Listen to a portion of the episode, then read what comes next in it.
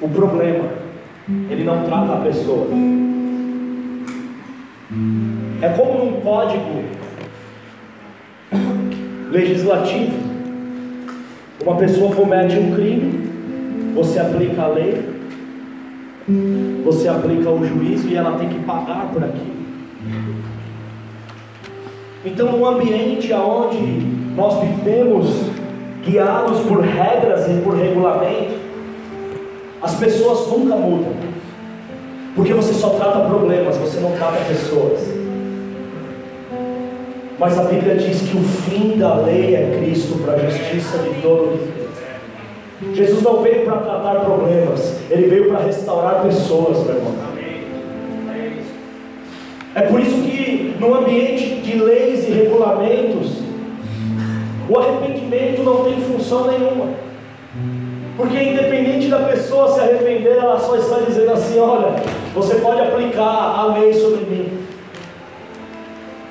Mas no ambiente da graça, é o ambiente onde o arrependimento ele ganha um propósito na nossa vida. Por quê? Porque o arrependimento é a porta de entrada para o reino de Deus. As primeiras palavras que Jesus disse no seu ministério foram lá em Mateus capítulo 4, versículo 17: Arrependei-vos, porque é chegado o reino dos céus. A porta de entrada para o reino é o arrependimento. É. Porque só existe a restauração de um indivíduo quando existe um arrependimento genuíno. Cara, Davi ele adulterou com Betseba. Davi ele matou Urias. E como que a gente sabe que ele se arrependeu? A gente sabe porque não teve uma segunda Betseba, não teve um segundo Urias. Ele caiu de joelhos nos pés de Natan e ele mudou. Esse era o problema de Saul. Ele caía de joelhos aos pés de Samuel, mas ele continuava fazendo as mesmas coisas, porque não havia um arrependimento genuíno. É por isso que nos nossos dias é tão difícil a gente viver sem as leis e sem os regulamentos. É incrível como as leis e os regulamentos estão presentes dentro da igreja e a gente não pode caminhar num ambiente de liberdade. Mas eu quero te dizer: foi para a liberdade que Cristo nos libertou. Meu irmão, não sei você, mas chega de, de leis, chega de regulamentos. Eu acredito na cultura da honra, aonde cada um sabe o seu lugar. Cara, você sabe o que você tem que fazer, você sabe para onde você tem que ir, você sabe o seu valor. Às vezes a gente tem medo disso, mas essa é a cultura do reino, a cultura da honra. Fala para o seu irmão, nós precisamos entrar nesse lugar. Amém. Cara, eu queria honrar cada um de vocês nessa manhã. Porque essa semana foi aniversário da nossa filha. A Luísa fez 12 anos. Eu sei que não parece que eu tenho uma filha de 12 anos. Esses dias a Florença estava lá na cama e eu falei, ó, ela falou, quantos anos tem a mamãe? Eu falei, 40. E papai, 20.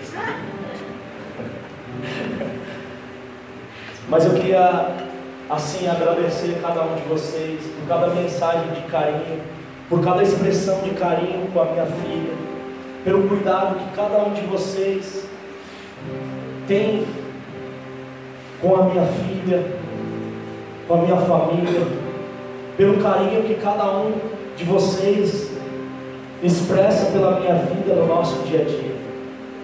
Eu quero dizer que cada mensagem de vocês, cada resposta de vocês, é, é muito importante para nós. E nós queremos valorizar isso. Nós queremos reconhecer o valor de cada um de vocês. Sabe, eu não sei como a gente vai terminar esse culto aqui hoje. Vocês sabem que eu sou um cara muito fleumático. E eu fico lidando com as minhas emoções dentro de mim. Né? Mas essa semana foi uma semana para mim de grandes picos de emoção, meu irmão. Foi uma semana difícil para mim, emocionalmente falando. A gente começou aí, porque lá em casa as meninas curtem muito esse negócio de aniversário e tal, e elas ficam falando, elas ficam contando. E parece é, festa de judeu lá, a gente vai comemorando, comemora uma semana e tudo. A gente começou a comemorar o aniversário da Lu no sábado passado. Em março. E, e eu estava em um dos momentos meus de devocional e, e eu peguei a, as fotos que eu tinha lá e eu comecei a, a ver as minhas fotos com a Luísa. E é incrível como as fotos, eu não sei se você gosta de fotos, mas as fotos elas te transportam para aquele lugar. Parece que você lembra daquele momento, parece que você lembra daquela experiência. E eu comecei a, a ver ali as, as, minhas fotos com a Lu, e meu irmão, comecei a chorar, né? O banco estava sozinho. E eu falei assim, nossa, mas assim, a gente já viveu tanta coisa junto. E eu começo a ver aquela moça grande do meu lado, tudo quase do meu tamanho, às vezes ela até desengonçada, assim, de tão grande que ela está. Esses dias a gente estava à noite, estava colocando elas para dormir, e aí eu estava beijando a flor, conforme eu olhei para o lado assim, eu senti que ela estava querendo uns beijinhos. Aí eu falei, Flor, a Lu está querendo um beijinho. Vamos encher ela de beijinho? Vamos encher. Ela, não, não, sabe aquele assim, não. Sabe aquele, me segura, me segura. e a gente deitou em cima dela, eu e a Flor, e a gente começou a encher ela de beijo. E ela, ai, para, sabe, adorando. Meu irmão, a gente tem tanta história junto, eu comecei a ver, lembrar da enfermidade que a Lu passou, a gente no hospital junto e comecei a lembrar como ela era pequenininha, e ele, ah meu Deus, então aquilo mexe muito com a gente assim, emocionalmente. E aí para não ficar só nisso, cara, aí eu lembrei de um filme muito antigo. E procurei no Netflix, não tinha, não tinha no Telecine. Fui na locadora, porque lá onde eu moro tem locadora. Né? E aluguei o olha como locadora é tem bom. duas, uma lá é onde eu moro, só tem duas. Né? Não sei se você já assistiu um filme que chama Minha Vida. É de um cara que ele está com câncer e a mulher dele está grávida. Então, ele trabalha com relações públicas e tal. E ele começa a gravar um monte de filmes para o filho dele que vai nascer. Porque a mulher dele está grávida e o médico deu para ele assim quatro meses de vida. Eu falei, cara, eu preciso assistir esse filme. Aí ontem a gente estava assistindo em casa lá, eu acabei de chorar. A Florença deitou do outro lado ali, também estava chorando, soluçando. E é incrível que ele fala assim, aí ele começa a gravar e fala assim, ó, eu vou te falar sobre música. Aí ele começa a falar, ó, você precisa ouvir Rolling Stones, você precisa ouvir Elvis. Aí ele falou, Guns N'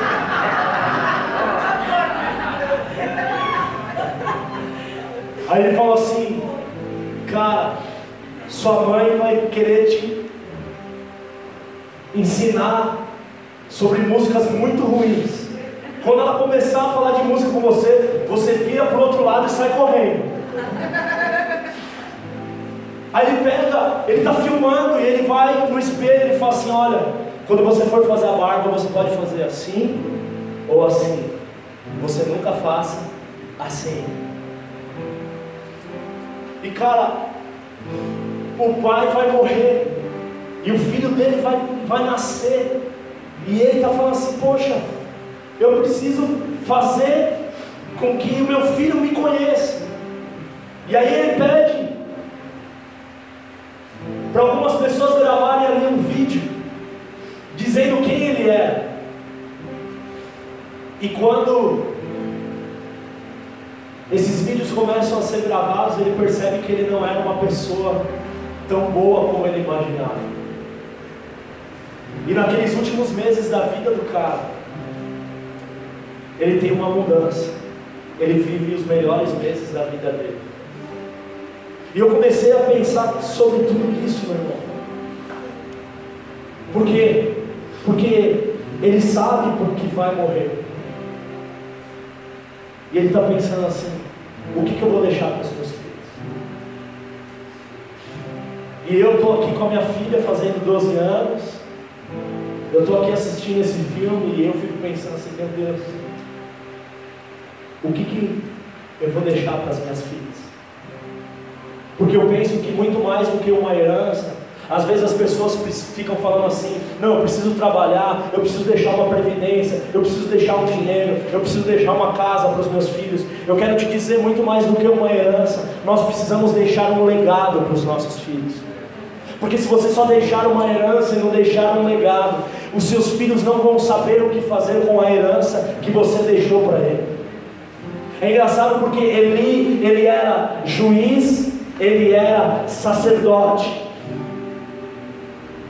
E ele ensinou, na verdade, para os filhos dele, todos os cerimoniais religiosos. E os filhos dele se tornaram sacerdotes. Mas aquilo que ele não ensinou para os filhos dele era eles amarem a Deus acima de todas as coisas. E eu comecei a pensar, poxa, o que, que eu vou deixar para os meus filhos? O que, que eu vou deixar para a próxima geração? O que, que nós vamos deixar para a próxima geração? O que, que nós estamos construindo? Eu queria que você abrisse a sua Bíblia comigo em 1 Timóteo, no capítulo 1.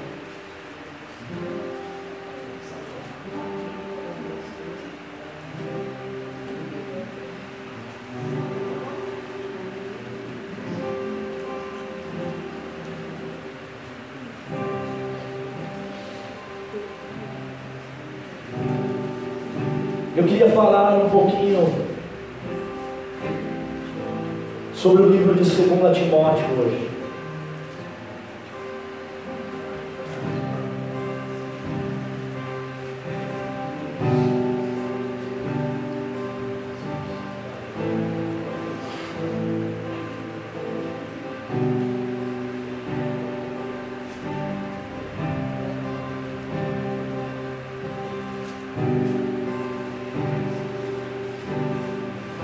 estava pensando em tudo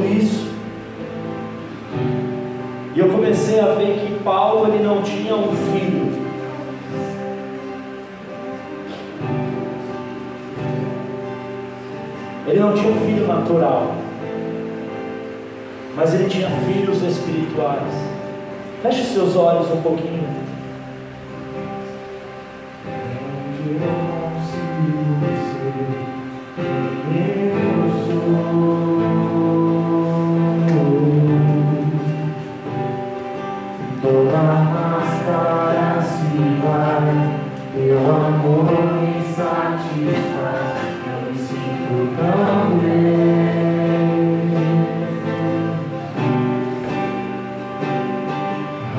Muito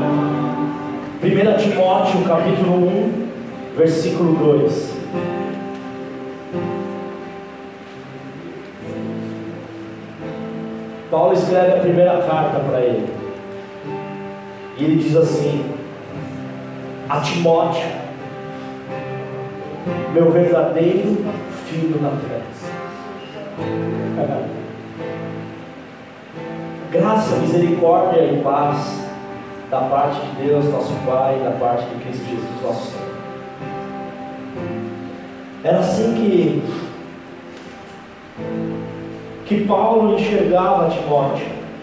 A Timóteo, meu verdadeiro filho na fé. Em 2 Timóteo, capítulo 1, versículo 2.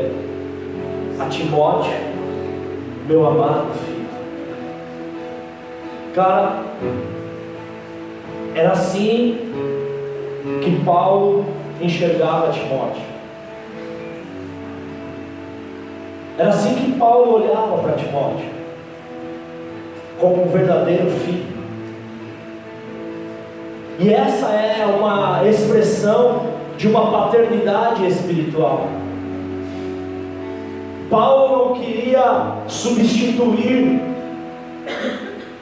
a origem paterna de Timóteo.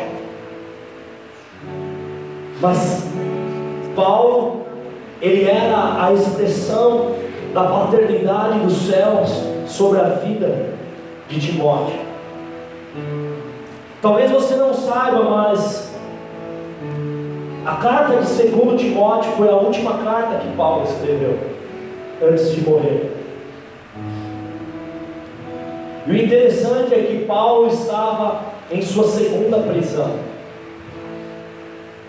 Porque a primeira vez que Paulo foi preso, foi um negócio mais light. É verdade.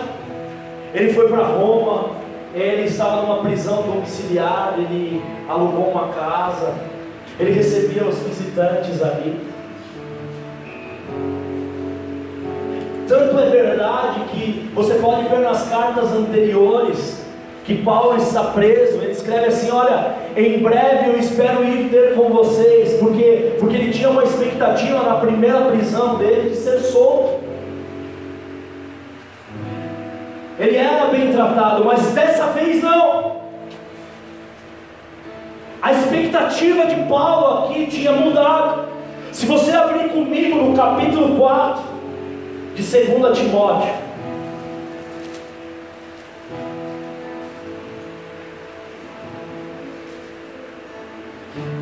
Versículo 6.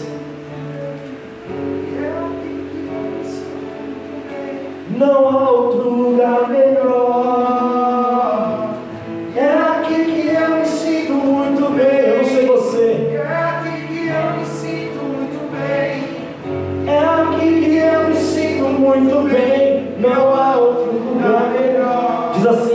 Porque eu já estou sendo oferecido por aspersão de sacrifício. E o tempo da minha partida está próximo. Combati o bom combate. O que, que ele diz? Acabei a carreira. Ele tinha esperança de ser solto ou não? Ele sabia que a morte dele estava próxima. Ele estava confinado. Combati o bom combate, acabei a carreira e guardei a fé. Desde agora, a coroa de, da justiça me está guardada, a qual o Senhor, justo juiz, me dará naquele dia, e não somente a mim, mas a todos os que amarem a sua vida. E olha o grito de desespero de Paulo, versículo 9. Leia comigo. Fala depressa. Ele falou assim: ó, vem e vê logo, porque eu não sei se, se eu vou estar vivo. Eu não sei se ainda dá tempo para nós nos encontrarmos mais uma vez. Imagina um pai escrevendo uma carta para um filho e falando assim: Olha, eu estou morrendo. Cara, vem me ver, eu quero te dar o último abraço,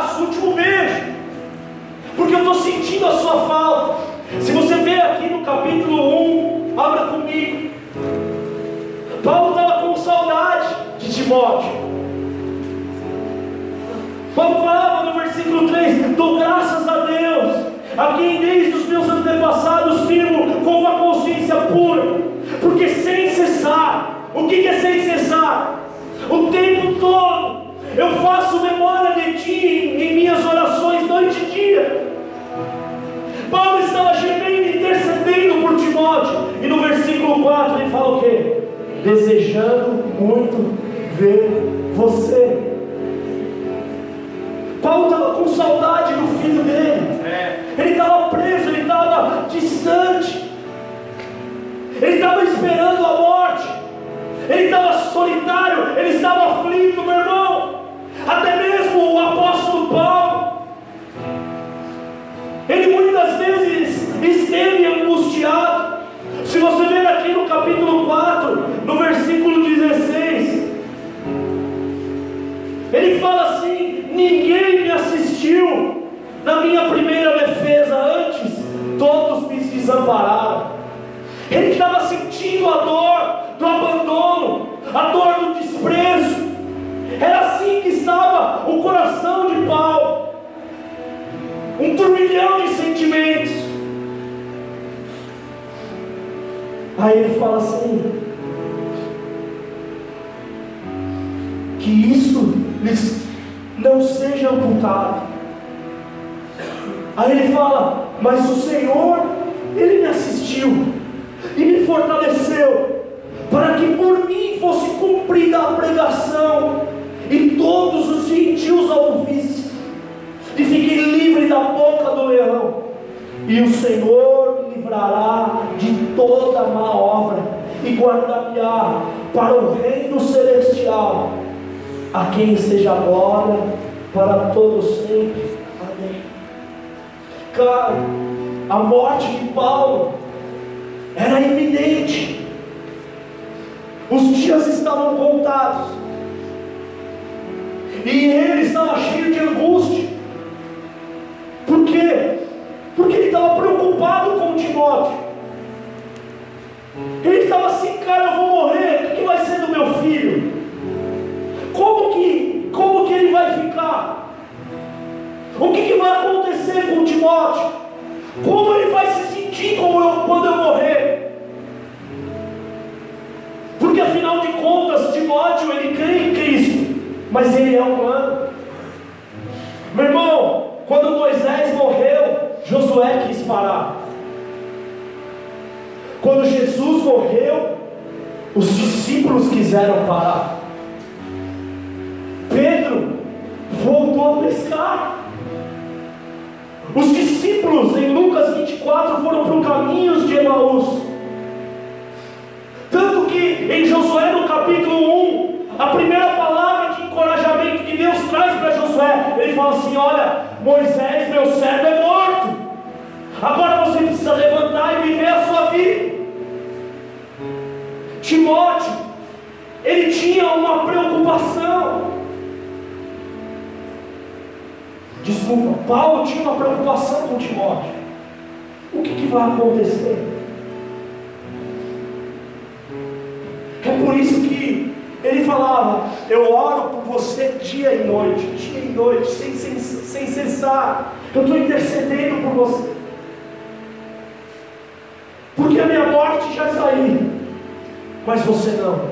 Diga para o seu irmão: Você tem toda uma vida pela frente.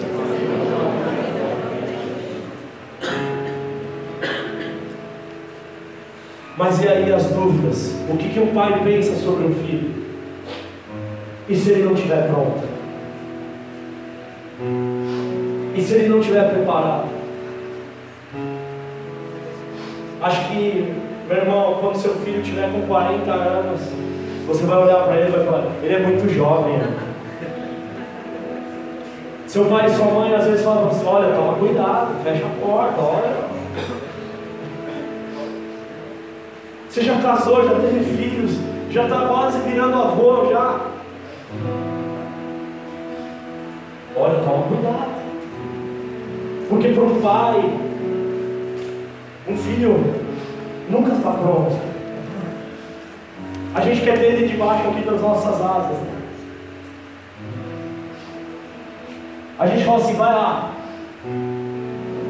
E parece que a gente fala, vai de ônibus e você fica com o carro seguindo. Ver. Aí você segue o ônibus, vê se ele desce. Às vezes as meninas estão assim à noite lá em casa. A pastora levanta, vai lá ver. Ai, meu Deus, será que está tudo bem? Mas o problema de Paulo era o seguinte, meu irmão. Ele estava longe de Timóteo. Ele estava com as mãos atadas. O que, que você vai fazer como filho quando ele está longe de você? Eu me lembro em 2013, quando nós fomos para a Índia e a gente deixou as nossas filhas pela primeira vez, né? Eu nunca tinha ficado longe dela. E lá na Índia, acho que era 8 horas na frente, aqui do Brasil, e a gente ficava acordado à noite para poder falar com elas pelo Skype. E a Luísa estava em semana de provas, e meu irmão, uma angústia, uma vontade de chorar. Meu sogro andando de carro na cidade de São Paulo, que eu tinha mais medo era meu sogro andando de carro na cidade de São Paulo. Com a minha filha dentro do carro. Eu falei, mas aí eu, como sou otimista, eu falei, melhor o meu sogro do que a minha sogra.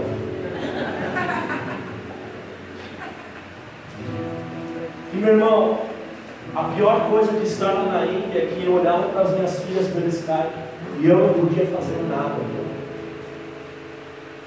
Acho que o sentimento de impotência, o sentimento de você falar assim, cara, eu estou com as mãos atadas. Então Paulo ele fala assim, cara, eu já sei o que eu vou fazer. Eu vou escrever uma carta para ele. Amém? Cara, sempre você tem uma coisa nas suas mãos, ainda que seja numa prisão e num confinamento. Paulo, ele olhou e falou: O que, que eu tenho na mão? Eu tenho uma caneta e eu tenho um papel. E eu quero dizer, com aquilo que ele tinha na mão, ele não só tocou o Timóteo, mas ele está tocando a minha vida, a sua vida. Porque às vezes você fala assim: Eu não tenho nada na mão, não, sim. Você tem alguma coisa na sua mão, ainda que seja um papel e uma caneta, escreve ainda que seja um copo e uma água, bebe. Cara, quando Moisés estava lá no deserto, ele falou: Como que eu vou livrar o povo? Deus fala para ele: O que, que você tem na mão? Ele fala: Uma vara. Então isso é suficiente. Elia, Eliseu fala para a viúva: O que, que você tem na sua casa? Ela fala: Eu tenho uma uma botija de azeite. E ele fala: Então isso é o suficiente. O que, que você tem na mão? Todos nós, nós temos alguma coisa na nossa mão. Aleluia.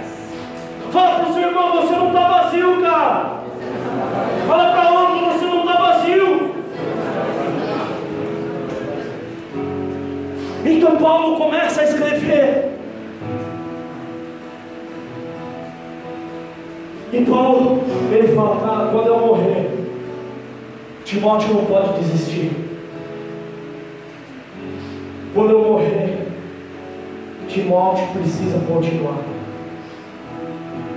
Por quê? Porque tem muitas pessoas que já desistiram na metade do caminho. Tem muitas pessoas que já pararam na metade do caminho. Se você abrir a sua Bíblia comigo, a gente vai ver isso. Em Gálatas, no capítulo 1, versículo 3.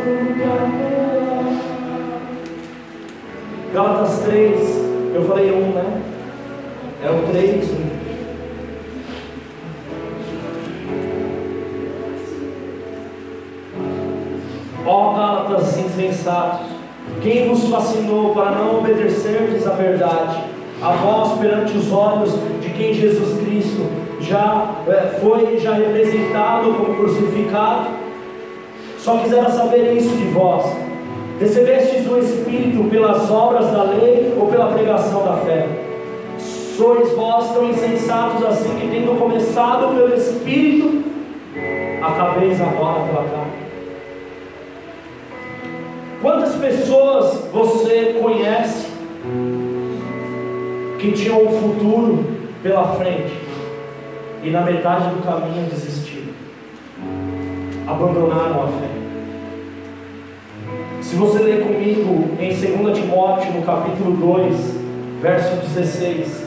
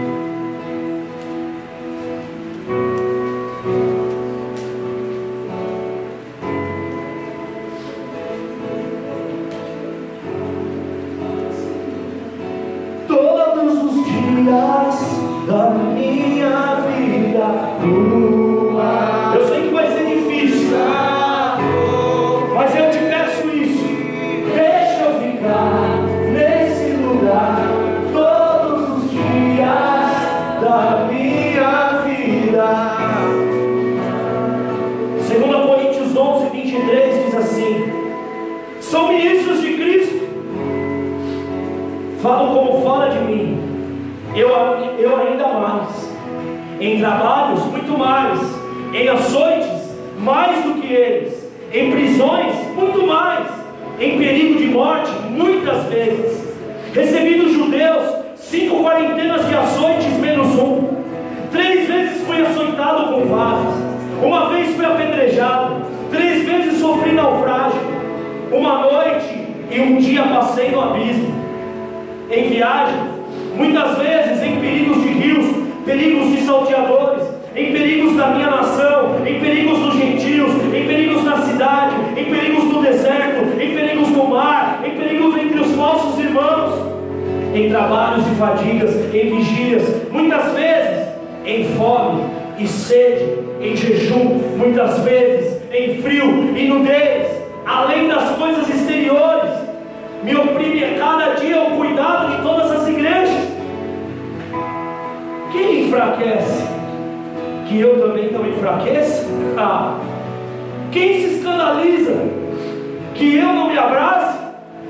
Se convém gloriar-me, gloriar-me-ei no que diz a respeito a mim, no que diz respeito à minha fraqueza. O Deus e Pai do nosso Senhor Jesus Cristo, que é eternamente bendito, sabe que eu não minto. Fala para o seu irmão. Você acha que foi fácil para Paulo? Em 2 Coríntios 4, 8, abre aí comigo.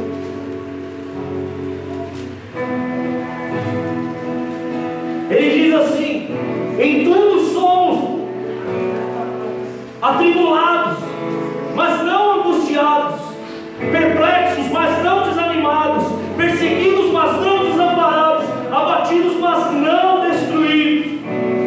Por quê? Trazendo sempre por toda parte a mortificação do Senhor Jesus no nosso corpo, para que a vida de Jesus se manifeste também em nossos corpos, e assim nós que vivemos, estamos sempre entregues à morte por amor de Jesus, para que a vida de Jesus se manifeste também em nossa carne mortal, de maneira que em nós opera a morte, ah, mas em vós a vida. Irmão, quando Paulo estava com aquela caneta na mão e aquele papel, ele sabia daquilo que ele estava falando. Ele estava preocupado com Timóteo. E eu, muitas vezes,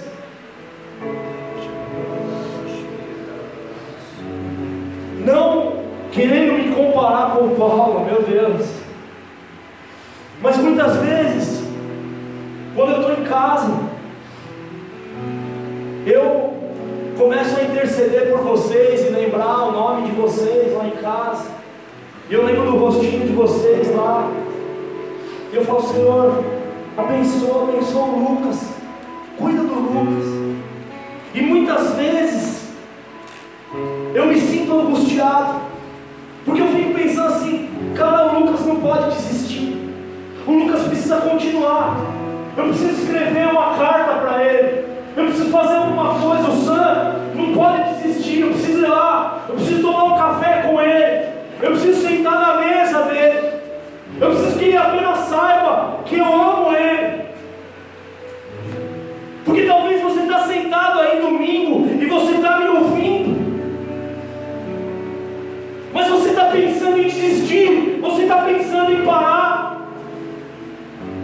Como talvez muitas pessoas que sentaram aí já desistiram.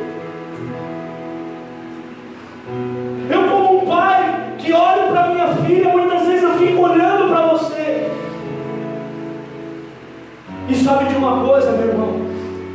Eu entendo uma coisa acerca do Evangelho. Eu não consigo carregar ninguém nas costas. Eu lembro que uma vez eu estava ali no Center Norte. E a flor, ela falou assim: Papai, me leva de cavalinho. E eu comecei a levar a flor de cavalinho. Irmão, a flor pesa 20 quilos. Beleza, dá para levar de cavalinho. Conforme eu olhei para o lado, eu vi o olhar da Luísa. Eu falei, a Luísa está querendo um cavalinho também. Só que a Luísa pesa 50. Aí eu falei para ela, filha, você quer vir de cavalinho? Ela falou, quero. Aí eu coloquei ela aqui. Irmão, sem brincadeira, assim ó, eu vou contar uma coisa para você. Deu uma dor aqui na minha espinha. Até hoje, ó. Só de colocar a mão dói ainda, até hoje. Mas eu levei ela, falei, tá bom, filha, vamos lá. Só que eu consegui levar ela só um pouquinho. E é esse o evangelho que muitas pessoas querem viver. Um evangelho que alguém carregue ela nas costas. Um evangelho que fale para você, ó, vem aqui domingo, que eu vou orar por você, ó, eu vou te ungir, eu vou derramar logo esse tubo inteiro na sua cabeça. E você vai sair daqui ungido nessa manhã. Ó, oh, glória! Aleluia!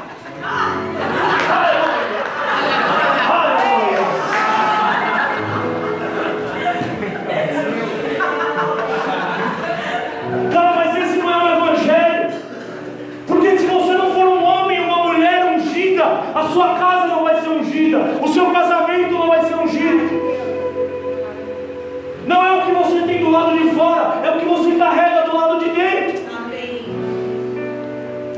E eu não posso ficar carregando você no colo. Eu não posso, quando você não aparece domingo na igreja, ficar, ó, oh, e aí, não foi na igreja? Vamos lá. Ah, meu irmão, não é que eu não te amo, mas eu entendo o meu lugar no reino de Deus. O meu lugar no reino de Deus é vir aqui todo domingo e te ativar. É vir aqui todo domingo e orar por você e falar: vai lá, vai lá, vai lá, vai lá, desperta o dom que há em você. Você tem um chamado. Meu irmão, se você ficar esperando eu carregar no colo, deixa eu te dar um conselho: procura outra igreja para você caminhar. Eu não vou carregar ninguém no colo, porque eu não fui chamado para isso. Esse não é o meu chamado. Tem alguém aqui que tem esse chamado para carregar alguém no colo? Você levanta sua mão que eu vou falar para as pessoas procurar você. Eu não tenho esse chamado, de verdade. Mas não é que eu não tenho vontade, eu queria. Às vezes eu queria abrir sua cabeça e falar, meu Deus, ele precisa entender. Mas eu não consigo, meu irmão. É por isso que eu estou aqui todo domingo para tentar te levar para Deus. E para tentar te ajudar a ser alguém mais parecido com Cristo. Sabe por que eu estou aqui todo domingo? Porque eu não quero ver você parar, irmão. Porque eu enxergo o valor que você tem. Por quê? Porque eu enxergo aquilo que você carrega. Sabe por quê que eu estou aqui todo domingo? Porque eu não quero ver você sair do seu destino. E quando eu vejo alguém saindo do seu destino, isso daí dói no meu coração. Eu me entristeço. Porque eu falo assim, cara, aquele cara é demais. Eu amo ele, o que ele está fazendo com a vida dele? Então eu sofro. Mas uma coisa que Deus, Ele tem feito entender, é que não depende de mim. Abra comigo. Em 2 Timóteo capítulo 1, versículo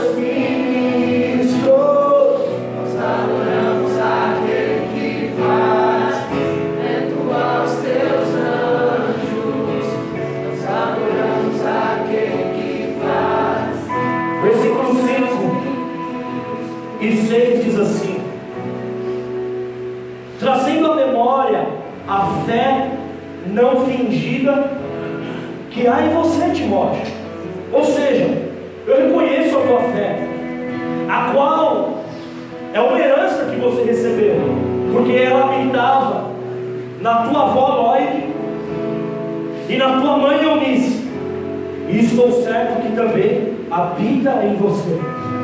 Timóteo, você tem fé, você tem uma herança, você tem um legado, você tem dons. Versículo 6: Por este motivo, por aquilo que eu enxergo em você, é por esse motivo que eu te lembro que você desperte o dom de Deus que existe em ti, pela imposição das minhas. Diga para o seu irmão, Paulo reconhecia o que Timóteo carregava. Deixa eu te dizer, meu irmão, eu reconheço o que você carrega. Sabe o que eu reconheço de cada um de vocês? Que você tem algo que eu não tenho. É por isso que nós dependemos uns dos outros. É por isso que Deus nos, nos, inseriu, nos inseriu num corpo, aonde cada parte desse corpo é importante e onde só existe um cabeça que é Cristo. Aleluia. Por isso que todas as luzes precisam apagar, se apagar, para que Ele possa brilhar. Então Paulo, ele na carta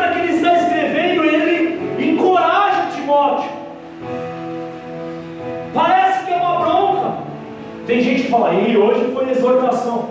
Meu irmão, a palavra exortação significa encorajamento. É Deus falando para você, cara, vamos lá. Você pode muito mais do que isso. Você é mais que isso. Você é mais que esse pecado. Você é mais que isso que está destruindo você. Paulo, ele traz conselhos para Timóteo. E Paulo fala assim, cara, você precisa se entregar de corpo e alma para o seu chamado. Você tem fé, você tem uma herança, mas você precisa se entregar para isso. Em 2 Timóteo, no capítulo 4, no versículo 7, quando ele diz: Olha, eu alcancei a minha carreira. O que, que Paulo está dizendo? Olha, eu cumpri a minha carreira, mas você não cumpriu a sua.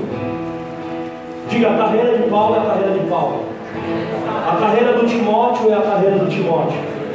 A carreira do Vini é a carreira do Vini.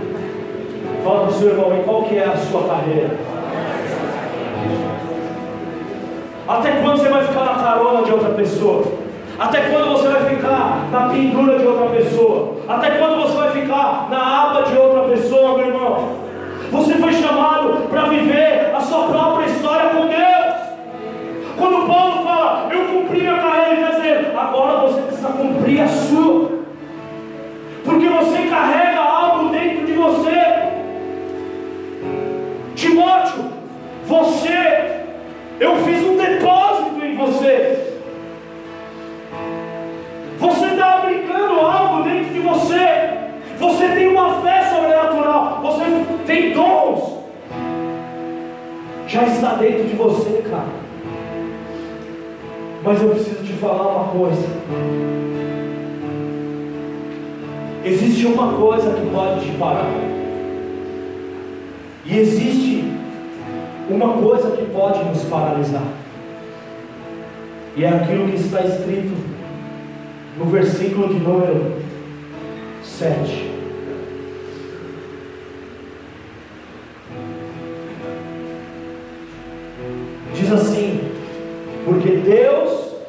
Não nos deu o espírito de covardia, timidez, temor, medo. Deixa eu te dizer uma coisa, meu irmão. Eu acredito em você. Deus acredita em você. Paulo acreditava em Timóteo. Mas existe uma coisa que pode te parar. E isso se chama medo. O medo tem paralisado muitas pessoas nos nossos dias. O medo tem feito muitas pessoas desistir. O medo tira muitas pessoas do destino delas. Porque na primeira dificuldade que alguém enfrenta, ela muda de direção. Eu, eu sempre falo isso para Lu. Eu falo, filha, você tem uma característica. Quando você vê que uma coisa é muito difícil, você desiste dela facilmente. Eu já senti uma característica contrária. Quando minha professora de matemática falava assim: Eu quero ver quem é capaz de fazer esse desafio. Ah, rapaz! Arregaçava a manga, pegava o lápis, né? Ficava aqui na orelha e falava: Agora vai. Aí apagava. E falava: Não, eu tenho que fazer isso. Mas muitas vezes a gente tem uma característica diferente. A pastora ela é assim. Você dá um joguinho para ela jogar, ela vai ali, não tem muita coordenação. Ah não, não gosto desse negócio. Não é porque ela não gosta, é porque ela não está indo bem, então ela joga dando. Sabe por quê, meu irmão? Deixa eu te falar. Parece uma brincadeira. Mas o medo te faz desistir do propósito e te tira do seu destino. Nem toda porta que está fechada é para você desistir dela. Porque está escrito: bater, bater e abrir-se-vos E nem toda porta que está aberta é para você entrar por ela. Porque a gente fica com aquela, aquela coisa religiosa. Se for para ser de Deus, vai ser. Eu vou comer um lanche aqui na padaria e vou tentar sair se pagar. Se for, se for de Deus, se Deus quiser me presentear com um lanche, ninguém vai me cobrar. Agora, se alguém me cobrar, eu vou fazer, ô mocinho! Você fala, ah, é, verdade. Então é tudo assim, ah, se for para ser, cara, mas são suas escolhas. Não vem com esse copo furado para Deus. Você apresenta suas ideias para Deus? Ou Deus é que apresenta as ideias dele para você? Ah. Cara, tem muita coisa que você está fazendo que são suas ideias. Até coisa ministerial, coisa na igreja, cara, são suas ideias. Como Davi construiu o templo, não era a ideia de Deus. Só que qual que é o nosso problema, meu irmão? O nosso problema é que muitas vezes quando uma porta se fecha, quando o resultado que nós esperávamos não vem, o que, que a gente faz? A gente desiste. Porque o medo, ele te tira do seu destino. Sabe o que o medo faz? Quem já assistiu Chaves aqui? O que, que acontecia com, quando o Chaves ficava com medo? Todos, assisti todos. Ô, piripaque, ó, ele faz assim. Não é assim? É ou não é? Porque o medo te paralisa. Quantas vezes o medo te paralisou? Ah, eu estou com medo de fazer isso, eu estou com medo de comprar isso, ah, eu estou com medo, eu estou com medo. E o medo te paralisa, meu irmão. Deixa eu te dizer uma coisa. O problema não é ter medo. O problema é a resposta que você dá quando o medo chega. O problema não é você sentir o medo, é o que você faz quando o medo chega. Quando Adão teve medo, o que ele fez? Se escondeu. Tem gente que por causa do medo se esconde. Ontem a pastora entrou no quarto da Luísa, ela jogou o celular. Ela falou: O que você está fazendo no celular? Ela falou: Nada. Então por que você jogou o celular? Porque quando você tem medo, você esconde. Então o problema não é você sentir medo, é a resposta que você dá quando o medo vem. Então Adão, ele se escondeu. Os discípulos voltaram atrás. Gideão foi malhar trigo. Aonde? No lagar. E quando o medo vem, eu falo isso, meu irmão. Eu vejo minha, minha filha com 12 anos, eu começo a ficar apavorado, meu.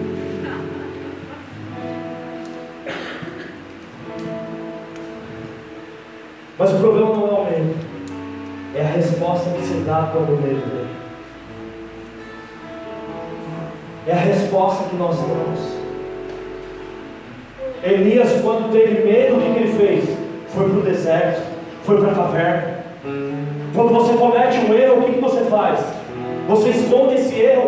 encobre ele, apaga aquela mensagem para ninguém ver. Ou porque você está escondendo de quem? Os olhos do Senhor estão em todo lugar, meu irmão. Você pode ter apagado a mensagem. Você pode ter deletado isso. Mas deixa eu te ensinar uma coisa. Quando você comete um erro, a melhor coisa que você pode fazer para a sua vida é correr para a luz, é correr para É falar, pastor, me ajuda. Eu não consigo me libertar da pornografia. Eu não consigo me libertar da mentira. Engraçado que a flor estava no carro e a pastora olhou para ela e falou assim: Flor, o que, você está comendo? E ela falou: Eu estou comendo caquinha de nariz. Quem nunca comeu uma caquinha de nariz aqui? Atira a primeira pedra. Tem gente que continua comendo até hoje. Viciou.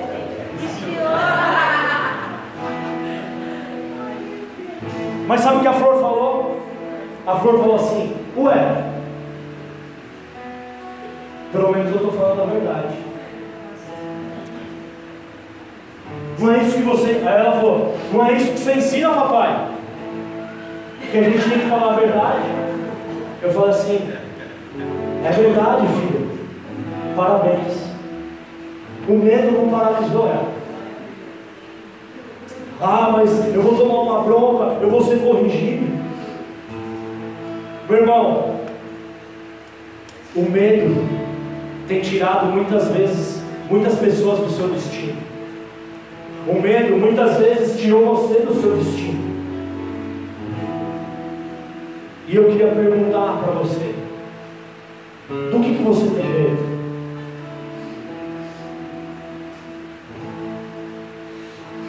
Paulo fala,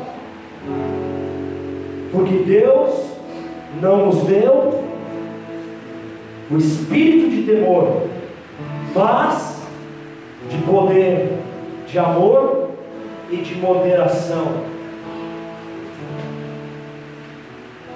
Do que, que você tem medo? Do que, que você tem medo? Fala para a pessoa que está do seu lado. Quais são os seus medos? Curva sua cabeça e feche seus olhos.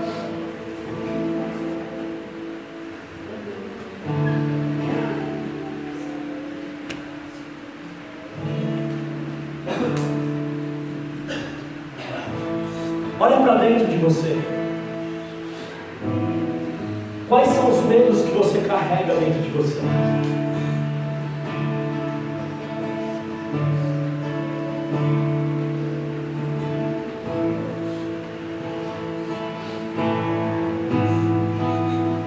Medo de não suprir a expectativa de alguém. Medo de fracassar. Medo de errar. Medo de passar vergonha medo de desistir.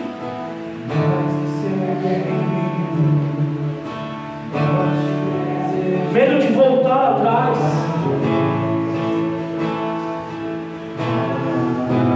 Medo de mudar.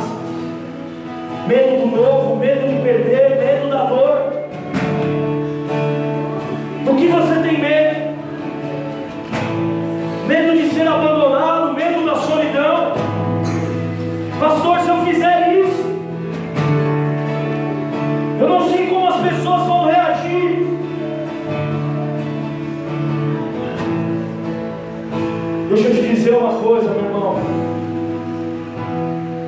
move?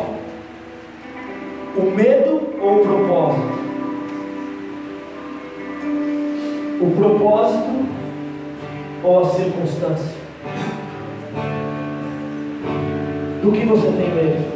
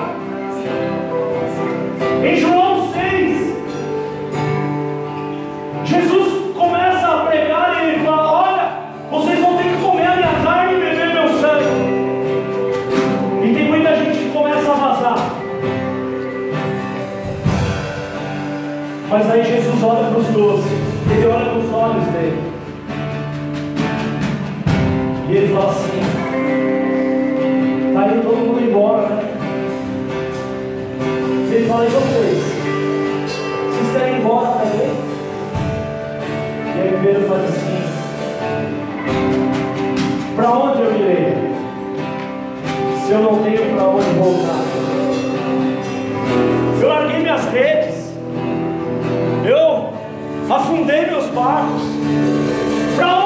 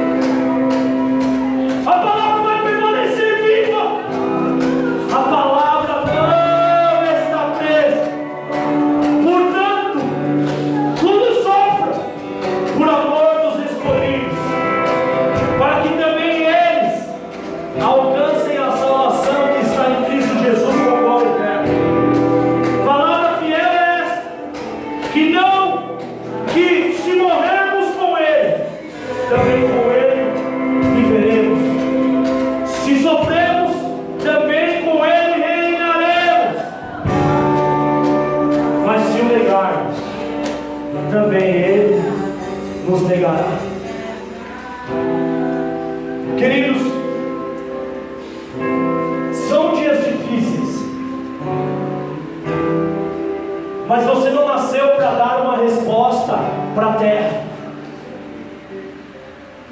Você nasceu para ser a resposta dos céus para a terra.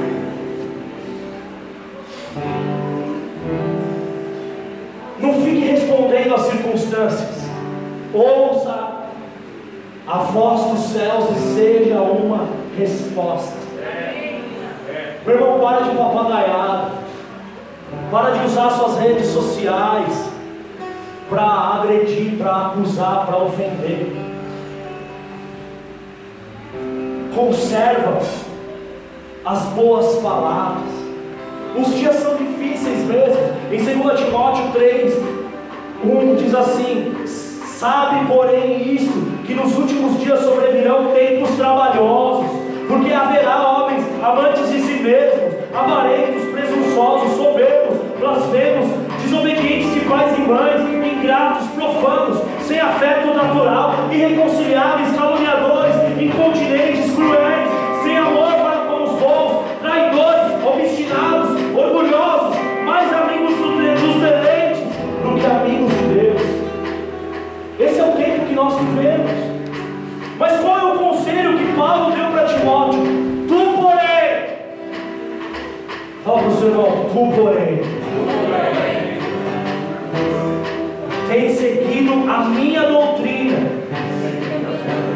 modo de viver, intenção, fé, longanimidade, amor e paciência.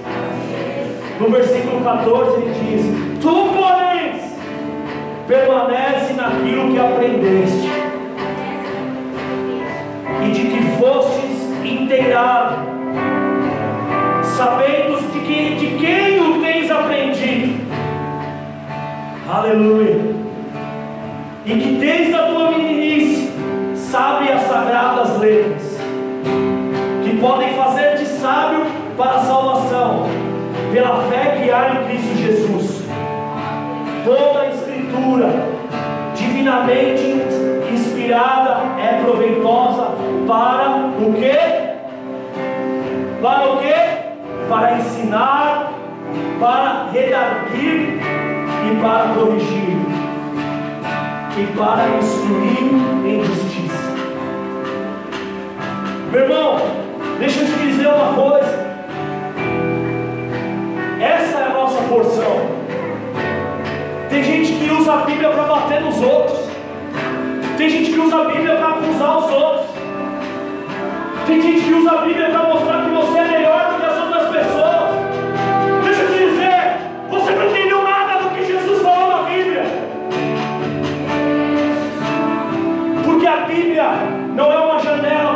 ver a vida dos outros. A Bíblia é um espelho para você ver a sua própria vida.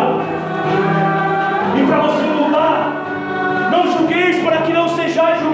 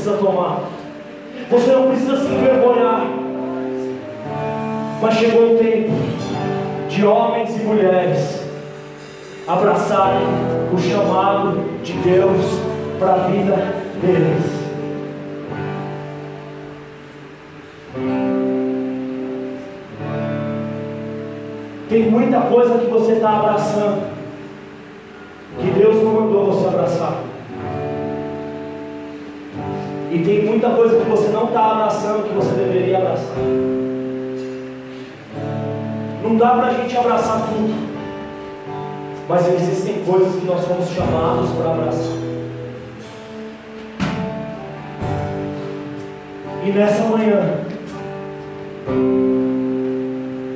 eu quero te dizer uma coisa, meu irmão. Chegou o tempo de você despertar o dom que existe em você. Existe um dom dentro de você. Existe algo que você carrega dentro de você. E essa palavra despertar, no hebraico, no grego, no Novo Testamento em grego. No grego, é a mesma palavra que significa por fogo, incendiar. Eu creio que Deus está incendiando pessoas aqui. Desperta o dom que há em você. Desperta o dom que existe em você. Não tenha medo.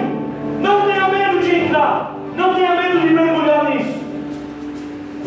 Vão te criticar. Não vão te entender.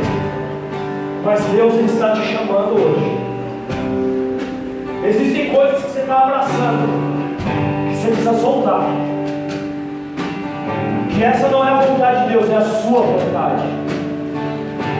E existem coisas que você não está abraçando, você precisa abraçar.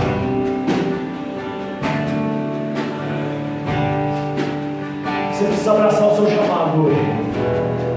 Você precisa abraçar a sua vocação hoje. Vamos colocar em pé em nome de Jesus.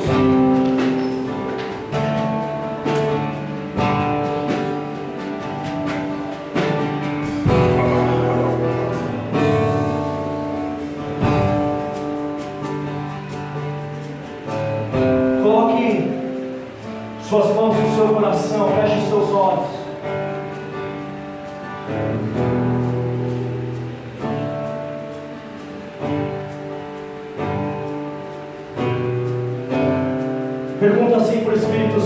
Deus: O que, que os céus querem que eu abrace hoje?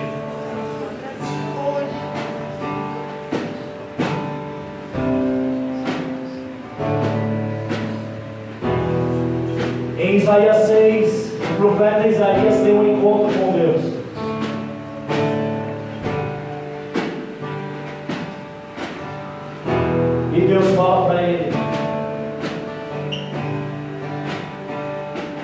Quem enviarei? Isaías diz: Eis-me aqui, envia-me a mim. O Senhor Senhor te salvou. Você já foi batizado naquelas águas há tantos anos. Não dá mais para ser domingo sentado no banco de uma igreja. Não dá mais para ser você no centro. Os seus sonhos, seus projetos, suas coisas. Até mesmo aquilo que você fala que você está construindo para Deus, não é verdade, você está construindo para você mesmo. Você quer edificar o seu ministério, você quer estabelecer a sua vontade. Cara, isso não é para Deus. Se a gente está trabalhando para a instituição, se a gente está trabalhando para estabelecer a Rafa, isso não é o reino de Deus. É. Cara, não é a Rafa, é o reino, é o rei. Aleluia.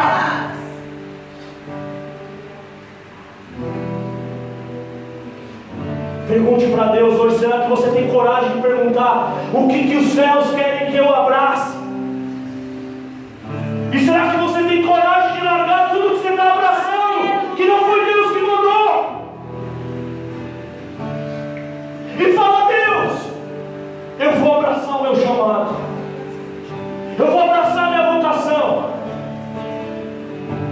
porque Ele me salvou, porque Ele me curou, porque Ele me chamou. E Ele me enviou para um propósito